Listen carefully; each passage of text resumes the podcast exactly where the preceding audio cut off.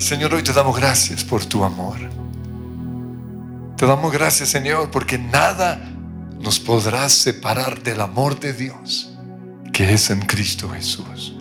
Pero también te damos gracias porque tu amor fue revelado en tu palabra.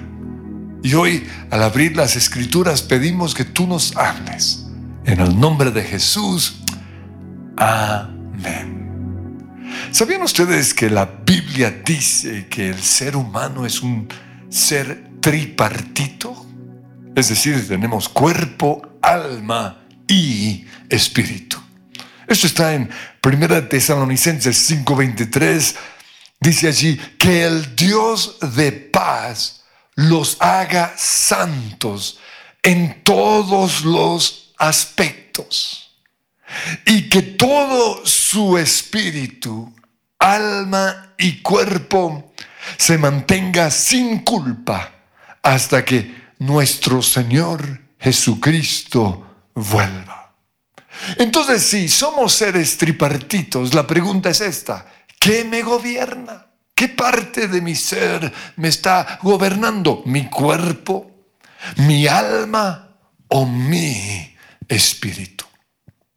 Pues en Génesis 2.7 dice que el Señor Dios formó al hombre del polvo de la tierra y luego dice que sopló en él, en el ser humano, aliento de vida. Y en ese momento el hombre se convirtió en un ser viviente. Él único ser en toda la creación que recibió el soplo de Dios en su nariz fue el hombre. No vemos en ningún lugar a, Dios soplando aliento de vida en un pescado, ni tampoco eh, en una vaca, solo el ser humano tuvo ese privilegio. Y eso es lo que nos hace a nosotros diferentes de toda la creación. Pero fuimos creados del polvo de la tierra. Por esa razón, nuestro cuerpo en donde están nuestros sentidos y nuestra alma en donde están nuestros sentimientos son afectados por lo que pasa en la tierra, por lo que pasa en la tierra, eh, eh, a nuestro alrededor. Y eso trae como consecuencia inestabilidad emocional, ansiedad, intranquilidad, suspiros angustiosos, depresión y otras cosas más. Y alguien así jamás va a descansar. Pero si en vez de ser gobernados por nuestra alma y nuestro cuerpo. Nosotros somos gobernados por nuestro espíritu. Encontraremos descanso. Jesús dijo en Mateo 11, 28, vengan a mí todos ustedes que están cansados y agobiados y angustiados. Vengan a mí, dijo Jesús, todos los que viven conforme a su carne, a, su alma o a su cuerpo y recibirán descanso. Dice, encontrarán descanso para su alma. Entonces, si somos seres tripartitos, ¿qué dice la Biblia acerca de cada parte de nuestro ser? En primer lugar, el cuerpo. En el griego se usa la palabra soma y tiene que ver con la parte física de una persona. Dice en Mateo 6:22, el ojo es la lámpara del cuerpo. Y en 1 Corintios 6:20 dice, honren a Dios con su cuerpo. Entonces, en nuestro cuerpo, con nuestro cuerpo, nosotros estamos en contacto con el mundo material. Y esto lo hacemos por medio de nuestros sentidos, nuestros ojos, la vista, ve lo que pasa a su alrededor, el olfato, huele, el tacto, toca, el gusto, saborea y el oído oye. Con nuestro cuerpo estamos en contacto con el mundo material.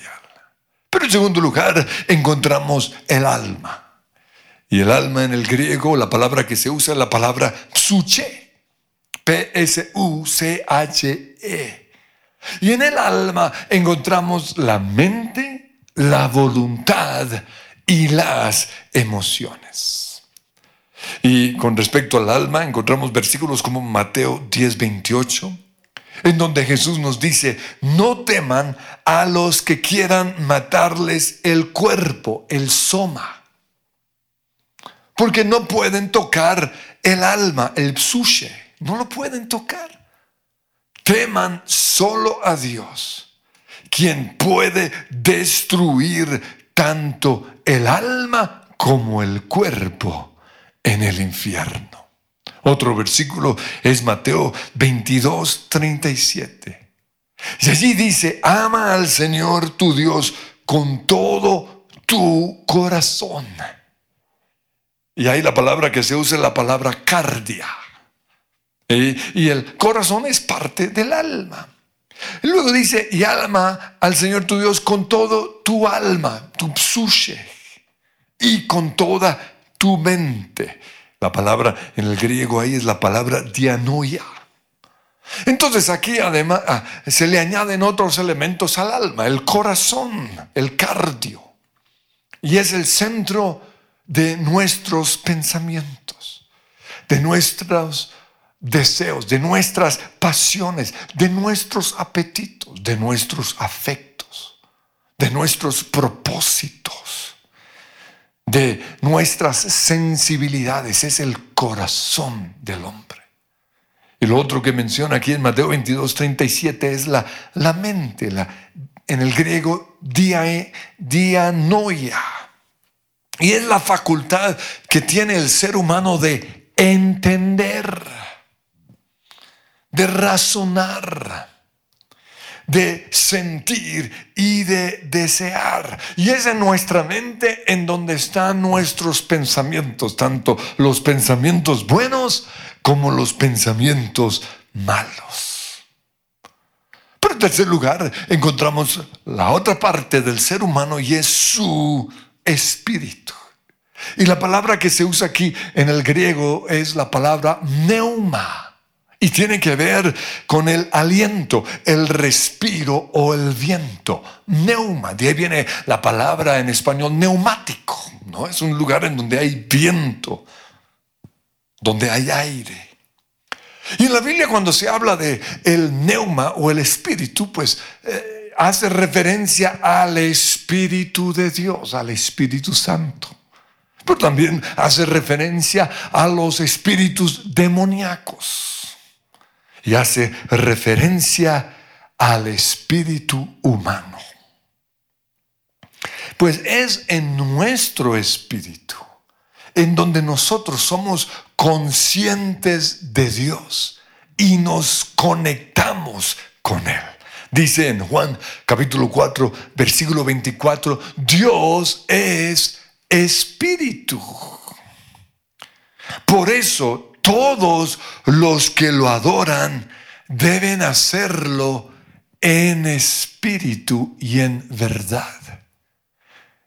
Entonces esto nos muestra que aunque la adoración se inicia con nuestro cuerpo, con nuestras manos alzadas, nuestro aplauso o la confesión de nuestra boca, tenemos que subir al siguiente nivel y es el alma en donde están nuestras emociones y por eso adoramos a Dios con pasión, pero no podemos quedarnos así.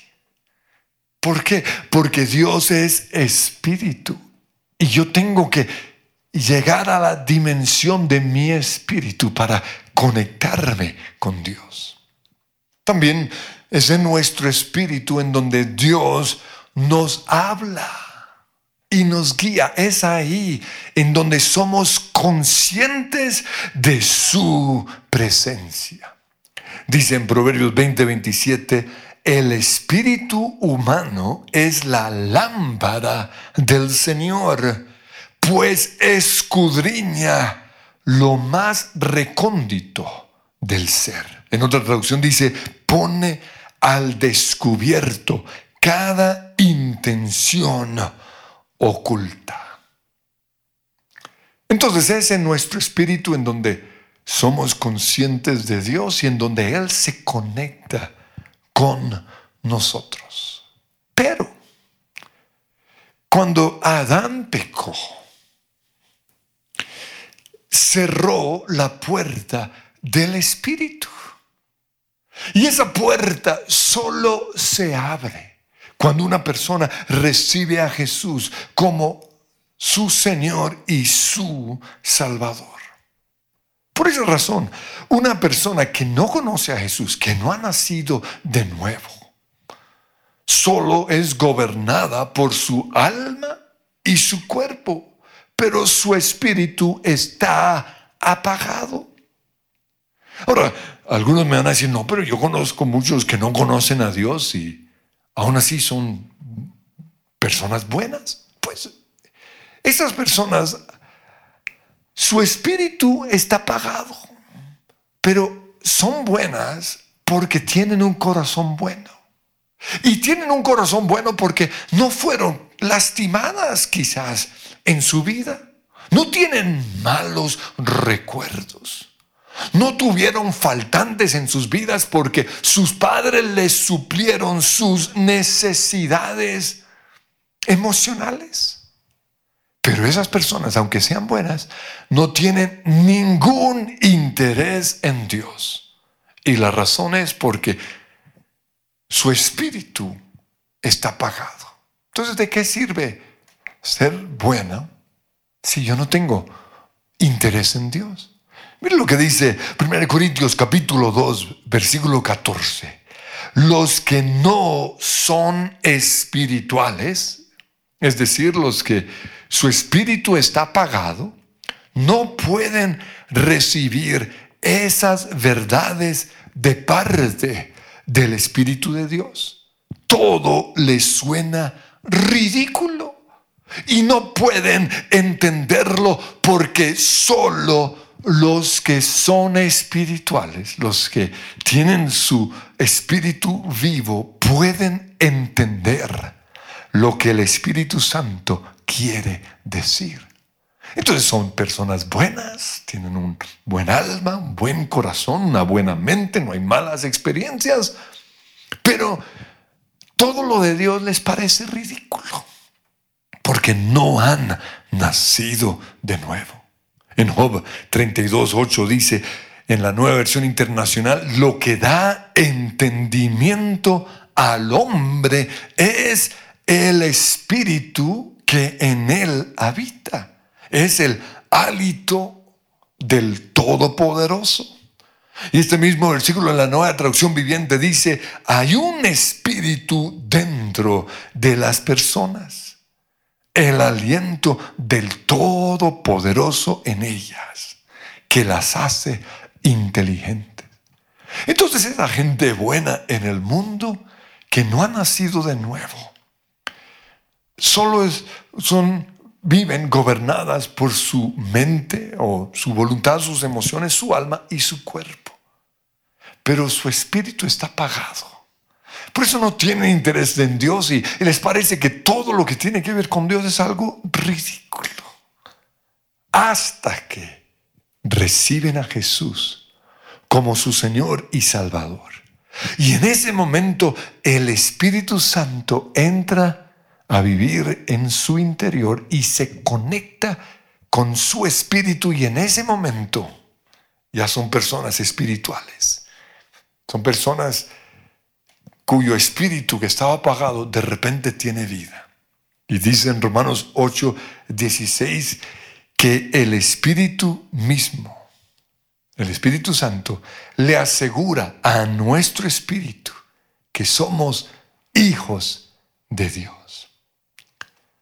Sin embargo, hay muchos cristianos que aunque tienen su espíritu vivo, no son gobernados por su espíritu, sino por su carne, por su alma, por su cuerpo, sus sentidos o sus emociones, su razonamiento.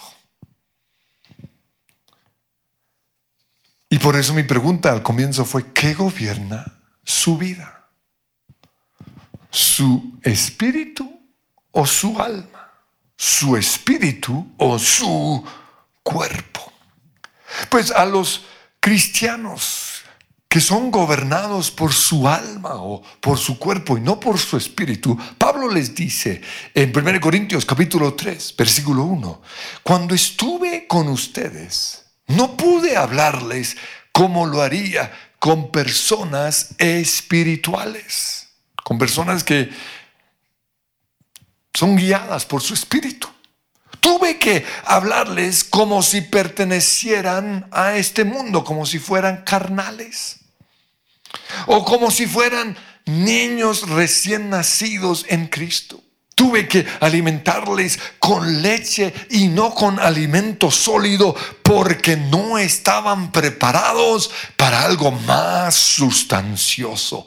Y aún no están preparados porque todavía oigan esto, están bajo el control de su naturaleza pecaminosa.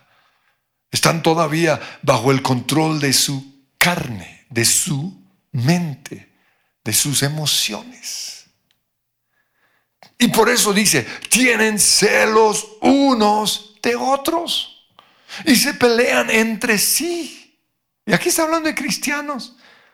Y pregunta, ¿acaso eso no demuestra que los controla su carne, su naturaleza pecaminosa? Por eso vuelvo a preguntar, ¿qué gobierna su vida? ¿Su cuerpo o su espíritu? ¿Su alma o su espíritu? En 1 Corintios 2.14 dice, solo los que son espirituales, es decir, gobernados, controlados por su espíritu, pueden entender lo que el espíritu quiere decir. Ahora, si es tan bueno ser gobernados por el Espíritu, ¿por qué algunos cristianos, teniendo ese privilegio, no se dejan guiar por su espíritu, sino que se dejan guiar, controlar o gobernar por su carne, por su alma, por su cuerpo. Y una de las razones es porque hay demasiado ruido en su alma. Hay demasiadas cosas por ahí que, que no los dejan conectarse solo a la parte de su espíritu. Y esto es, en primer lugar, porque no han sido sanados de sus heridas emocionales. Y cuando hablamos de heridas emocionales nos referimos a los faltantes.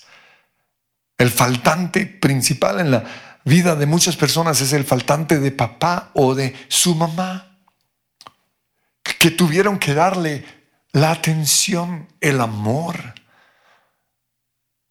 el hacerlos sentir importantes, la seguridad, el que ellos fueran aceptados, fueran alabados, fueran disciplinados. No tuvieron esto, entonces tienen faltantes en su alma y esto es un ruido que no los deja vivir en la dimensión del espíritu. Pero también no han sido sanados de sus malas experiencias, fueron rechazados quizás. Hubo intentos de aborto, motivos de burla, la pobreza o el divorcio de sus papás o la infidelidad de uno de sus papás, el abuso físico, verbal, las groserías o el abuso sexual. Y si nosotros no perdonamos esas malas experiencias y si Dios no llena esos faltantes que no fueron suplidos, por nuestros papás, seremos gobernados por nuestra alma, es decir, por nuestras inseguridades, por nuestros temores, por nuestras envidias, nuestros enojos o nuestros deseos de venganza. Pero otra razón por la cual muchos cristianos no son gobernados por su espíritu es porque no han sanado sus recuerdos. Porque todas esas malas experiencias dejaron recuerdos en nuestra mente. ¿Y qué es lo que tenemos que hacer? Agarrar esos recuerdos y clavarlos en la cruz. Y a partir de ese momento, renovar nuestra mente. No voy a dejar que este mal recuerdo gobierne mi vida. Pero otra razón por la cual no viven en el espíritu, sino más bien en su carne, es porque se han inventado un Dios imaginario que los deja hacer todo lo que ellos quieren. Y este Dios imaginario es un demonio. Satanás se viste como ángel de luz. Y estos demonios no, no se conectan a nuestro espíritu porque aunque son seres espirituales no pueden porque el espíritu del ser humano es exclusivo para Dios. Se conectan es a su alma o a su mente. Y esos demonios que los están guiando, dejando hacer lo que quieren, no los dejan vivir en la dimensión del espíritu. Pero otra razón por la cual no son gobernados por su espíritu es porque no han tomado esa decisión. Es algo que yo tengo que decidir. Yo tengo que decir, no voy a dejar que mis sentidos gobiernen mi vida. No voy a dejar que mis apetitos me controlen. No voy a dejar que el hambre me domine o que la belleza física de una niña me seduzca o me cautive. No voy a dejar que mis emociones gobiernen mi vida. No voy a dejar que la envidia se apodere de mí. No me voy a acostar enojado porque si lo hago, ese enojo va a estar enterrado y va a estar controlando mi vida. O no voy a dejar que la tristeza o que el despecho o la tusa me robe el gozo. Hay que tomar esas decisiones. Pero la otra razón por la cual muchos cristianos no son gobernados por su espíritu, es porque no han formado hábitos que hace que nuestro espíritu se edifique. Y aunque su espíritu tiene vida, es así chiquitico. Y la Biblia nos habla de los hábitos que hacen que nuestro espíritu se edifique, como el leer la Biblia todos los días, como el orar en lenguas, la Biblia dice, el que ora en lenguas a sí mismo se edifica, edifica su espíritu. El cantar alabanzas al Señor. Todo eso edifica nuestro espíritu, pero no lo hacen. Por eso, aunque son salvos, aunque son tripartitos, siguen viviendo como mundanos, con su cuerpo y su alma, pero su espíritu apagado. La Biblia dice algo muy interesante acerca de nuestro, nuestra alma y nuestro espíritu. Y esto lo encontramos en Hebreos 4:12. En la nueva traducción viviente dice, pues la palabra de Dios, la Biblia, es viva y poderosa y es más cortante que cualquier espada de dos filos. La Biblia dice, penetra en el interior del ser humano y hace una división entre el alma y el espíritu. Tremendo. En la Reina Valera dice que penetra hasta partir, hasta dividir o separar el alma y el espíritu. Entonces esto me muestra que la Biblia tiene la capacidad de separar o de dividir el alma del Espíritu. Y esto es importante porque los dos son muy parecidos. Los dos tienen que ver con la dimensión invisible.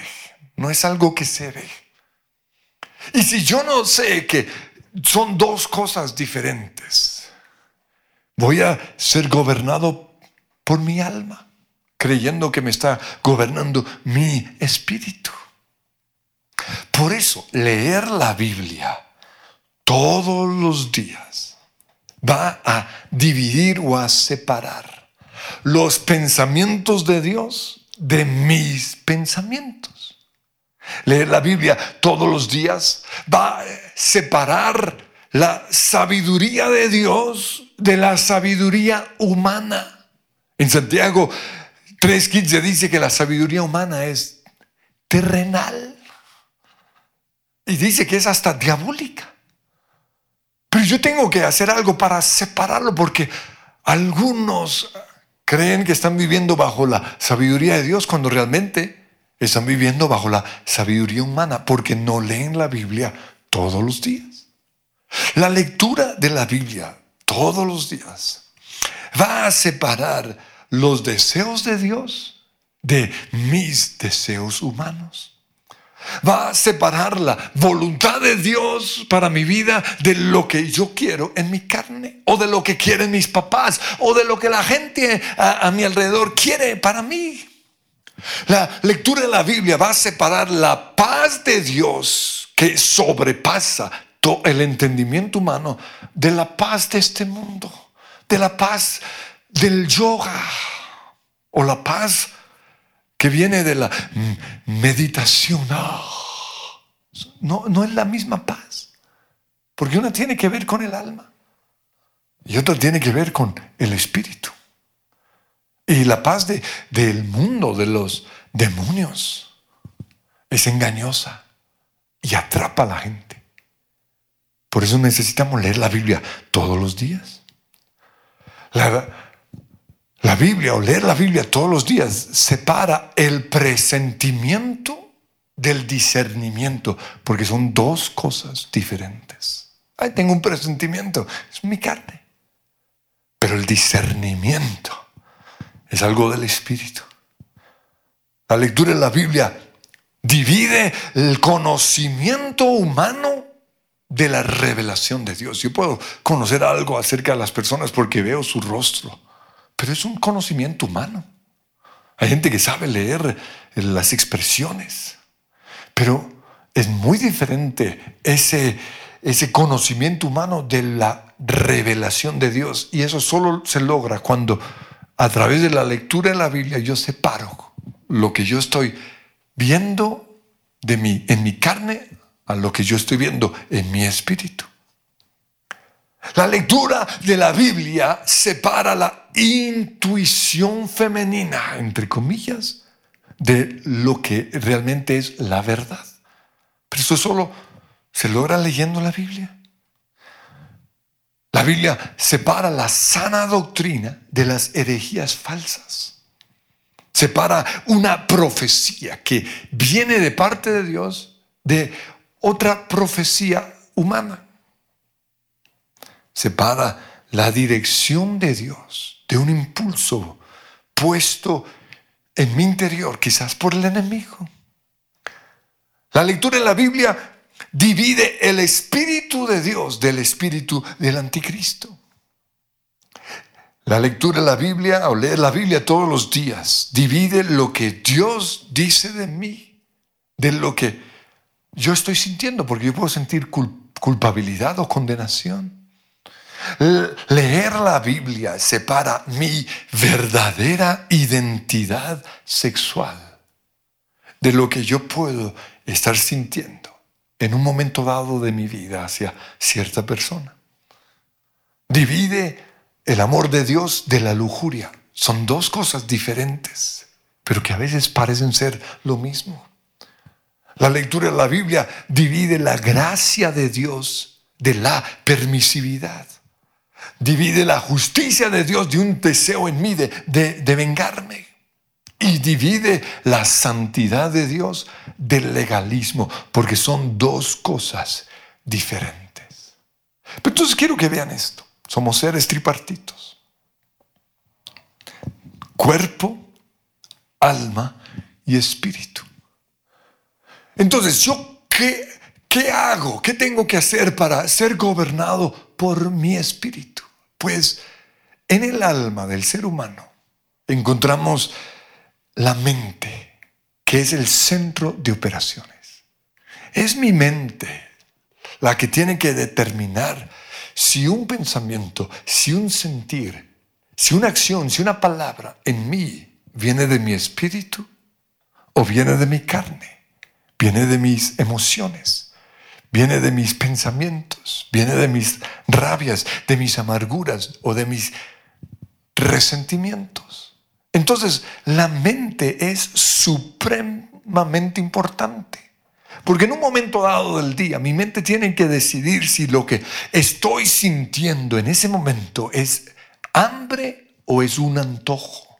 Porque son dos cosas diferentes. Porque muchos dicen, tengo hambre y no es hambre, es un antojo. Es en nuestra mente en donde nosotros decidimos si algo que vamos a hacer es la voluntad de Dios o lo estoy haciendo porque estoy siendo presionado por el mundo. Es en mi mente en donde yo decido si estoy siendo impulsado por el Espíritu Santo a hacer algo o si estoy siendo impulsado por mi carne, es decir, por alguna amargura, por algún resentimiento o alguna envidia o algún enojo. Es en mi mente en donde yo decido si algo que quiero es la codicia de los ojos, como dice primero Juan 2.16, o la voluntad de Dios. No, y puede ser simplemente el comprar un carro o cualquier cosa. Puede ser la codicia de los ojos. Es en mi mente en donde yo decido si algo que voy a decir en un momento dado es la sabiduría de Dios o es mi sabiduría humana. Es allí en donde yo decido si un pensamiento que de repente llegó a mi mente fue puesto allí por el Espíritu Santo o si es una sutil mentira del enemigo. Es en mi mente en donde yo tengo que decir si un sentir que tengo es el Espíritu Santo o es del diablo. Es en mi mente en donde tengo que decidir si un noviazgo es el plan de Dios para mi vida o si es un distractor o un obstáculo para el gran plan que Dios tiene. Es en mi mente en donde yo tengo que decidir si una inversión, una compra, un trabajo, una sociedad o una amistad es la voluntad de Dios o es mi carne. Es en mi mente en donde decido si algo es de mi alma o si es de mi espíritu.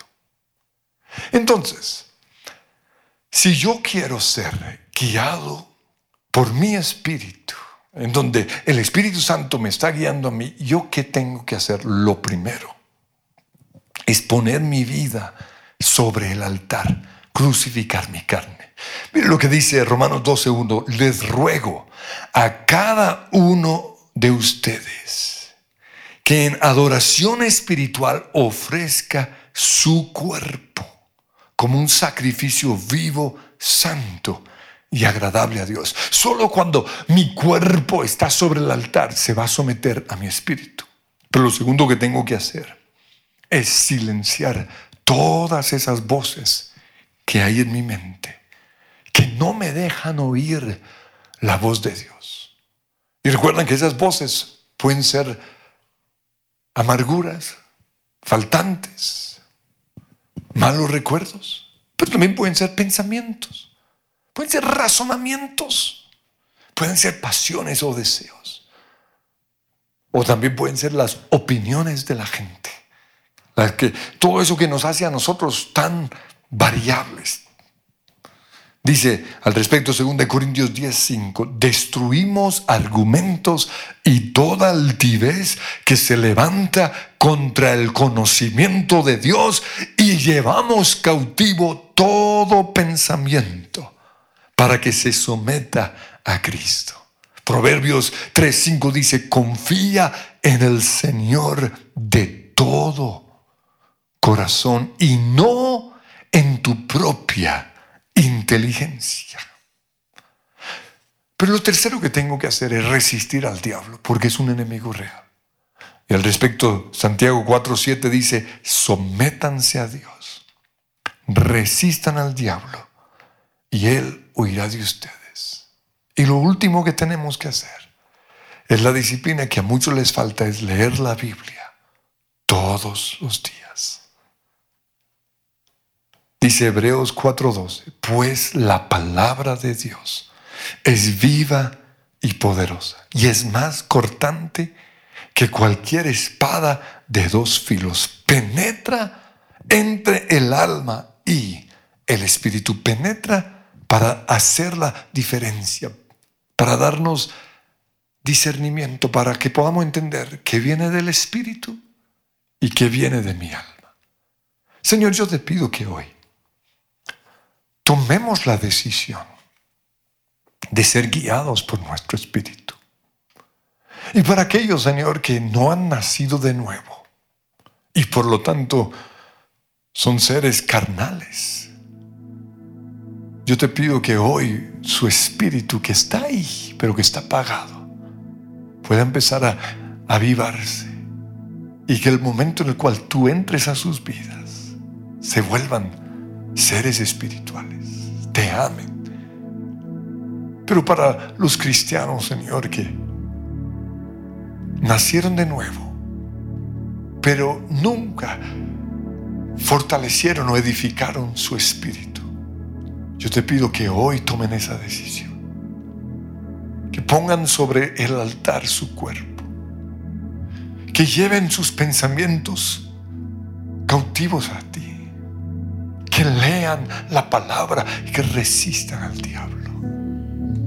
Y quiero que a través de esta canción usted ponga ahora mismo su vida, su mente, su voluntad, sus sueños sobre el altar. Que no se haga mi voluntad, sino la tuya.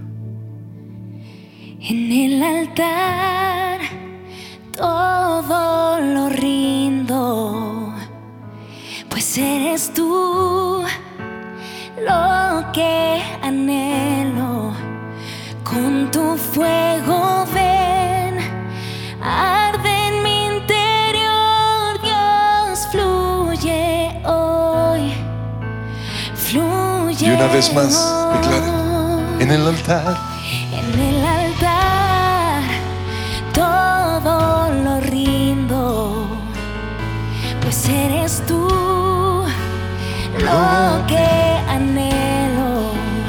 Con tu fuego ven, arde en mi interior, Dios fluye hoy, fluye. Y en el altar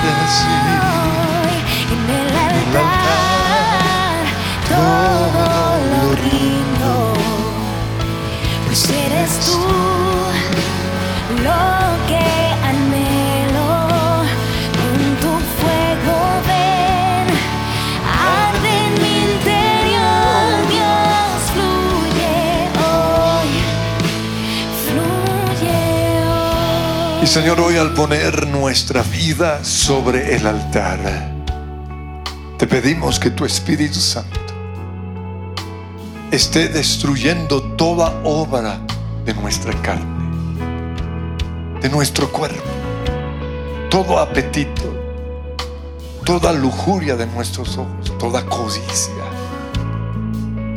toda violencia. Que el fuego de tu Espíritu Santo esté destruyendo ahora mismo todas esas voces en nuestra mente que no nos dejan oír la voz del Espíritu Santo. Todas esas rabias, amarguras y resentimientos. Y que lo único que quede vivo en este momento sea nuestro espíritu. En donde nos unimos con el Espíritu Santo. En donde te adoramos a ti, como dice tu palabra, en espíritu y en verdad. También clamo por aquellos que no te conocen, que espiritualmente están muertos, que por medio de esta oración tengan una relación contigo. Y quiero guiarles en este momento. Digan conmigo, Padre Dios, quiero nacer de nuevo. Recibo por la fe el regalo de la salvación. Gracias Jesús por morir en esa cruz y tomar mi lugar. Te pido que entres a mi vida y recibo ahora mismo tu presencia. Y si usted hizo esa oración, a partir de este momento su espíritu tiene vida. Pero se tiene que alimentarlo con la palabra de Dios. Usted tiene que aprender a leer la Biblia aprender a crecer, a ser un discípulo de Jesús. Y por eso le invito que, que llame al call center. Ahí unos pastores le van a responder y van a responder y van a um, responder sus preguntas. Van a guiarle y, y, en su momento van a ubicarle en un grupo de conexión. Y cuando ya volvamos a reunirnos, aquí los esperamos. Pero para los que ya recibieron a Jesús, yo les invito que si no tienen la disciplina de leer la Biblia, lo hagan todos los días. Es la mejor disciplina del cristiano. Pongan su vida sobre el altar. Crucifiquen permanentemente sus pensamientos y sean guiados por el Espíritu. Y una vez más cantamos en el altar. En el altar todo lo rindo,